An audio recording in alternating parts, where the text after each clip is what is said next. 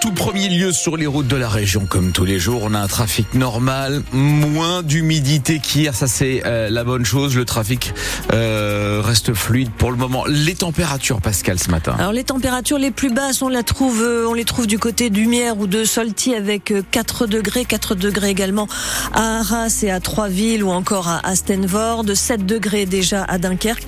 Ça va grimper jusqu'à 8 à 9 degrés, donc encore un peu de fraîcheur, mais plus de pluie à l'horizon, en tout cas ciel voilé ce matin.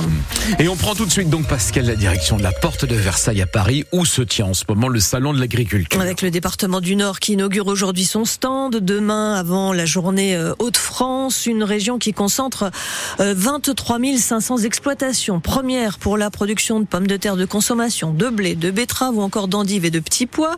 Un salon généralement festif, mais plus compliqué cette année évidemment en raison de la crise que traverse la profession. Odile Senella, bonjour, vous êtes au salon ce matin. Bonjour. Dans le hall 1 précisément celui où il y a les animaux qu'on a déjà entendu derrière vous tout à l'heure, des bêtes dont il faut évidemment s'occuper avant l'ouverture du salon au public. Alors quel est l'état d'esprit euh, sur place en ce moment euh, euh, dans ce salon de l'agriculture porte de Versailles? Alors écoutez, pour le moment l'ambiance est assez calme, je vais dire assez studieuse, puisque vous le savez, il faut traire les vaches, les laver, changer le fumier, tout cela avant 7 heures du matin. C'est l'heure à partir de laquelle les animaux ne doivent plus sortir de leur box, ils n'ont plus le droit de bouger. donc j'ai vraiment vu les agriculteurs arriver, euh, on va dire, il y a un quart d'heure, 20 minutes. Donc tout le monde est au travail. Mais oui, effectivement, le climat actuel euh, pèse lourd. Hein. il est bien dans les esprits. Euh, j'ai eu l'occasion de discuter avec des éleveurs de bovins de notre région, de Flandre, qui sont à la fois en colère et résignés.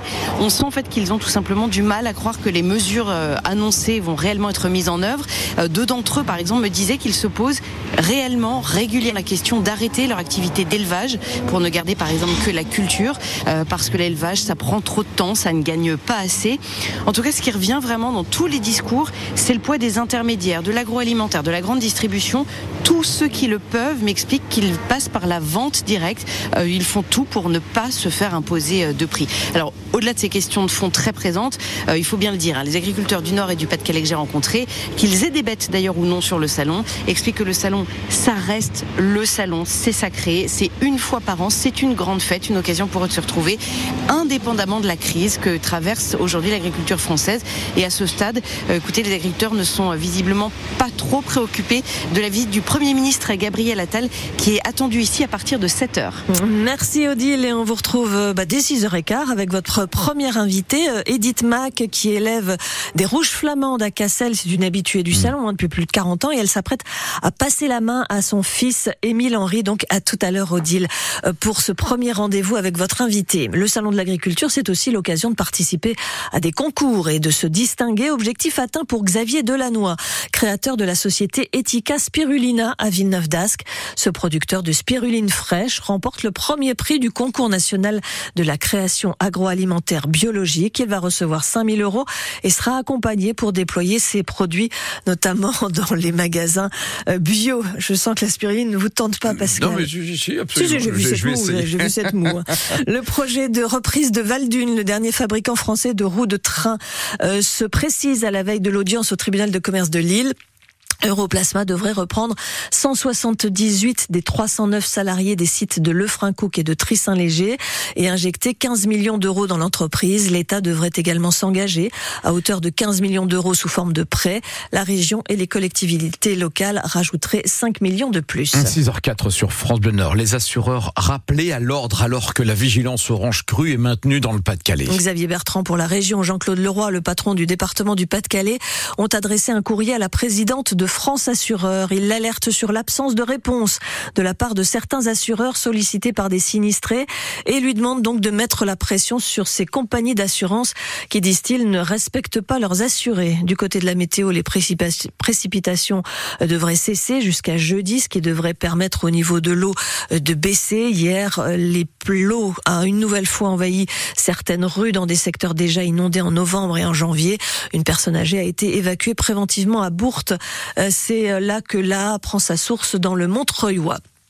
Une vaste escroquerie à la rénovation énergétique vient d'être mise au jour dans le Nord. Le gérant et deux commerciaux de la société Aven Habitat, basée à Marc-en-Barœul, sont soupçonnés d'avoir trompé quelques 66 clients ces six dernières années pour un bénéfice ou un préjudice évalué à plus de 740 000 euros.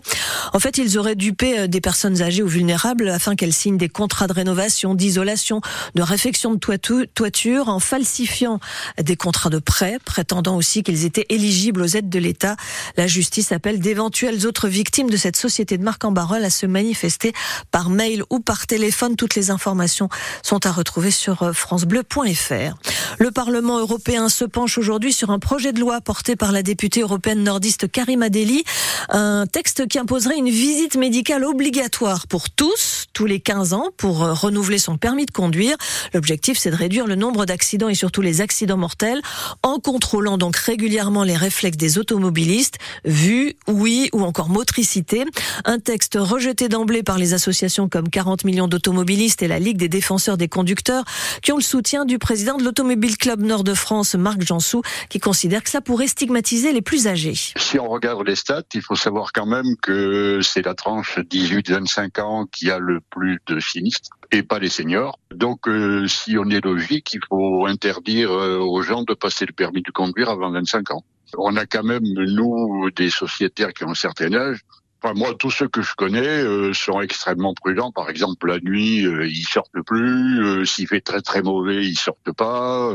Par contre, la voiture, notamment en zone rurale, c'est un lien sociétal.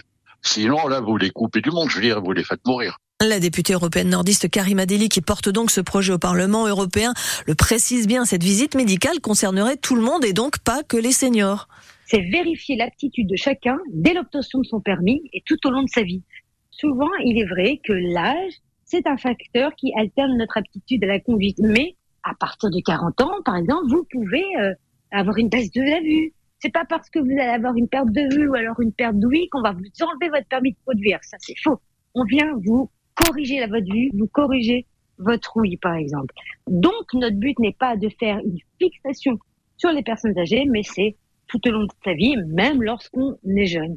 En Espagne, en Grèce ou au Portugal, une visite médicale est déjà obligatoire pour les conducteurs à partir de 50 ou 65 ans. Donc là, il s'agit d'un contrôle. Il s'agirait d'un contrôle tous les 15 ans. Le vote sur ce texte est prévu demain et on vous demande évidemment votre avis là-dessus. Euh, des experts du patrimoine, des affaires culturelles, des architectes, des élus se réunissent cet après-midi pour évoquer l'avenir de l'église d'Odingan.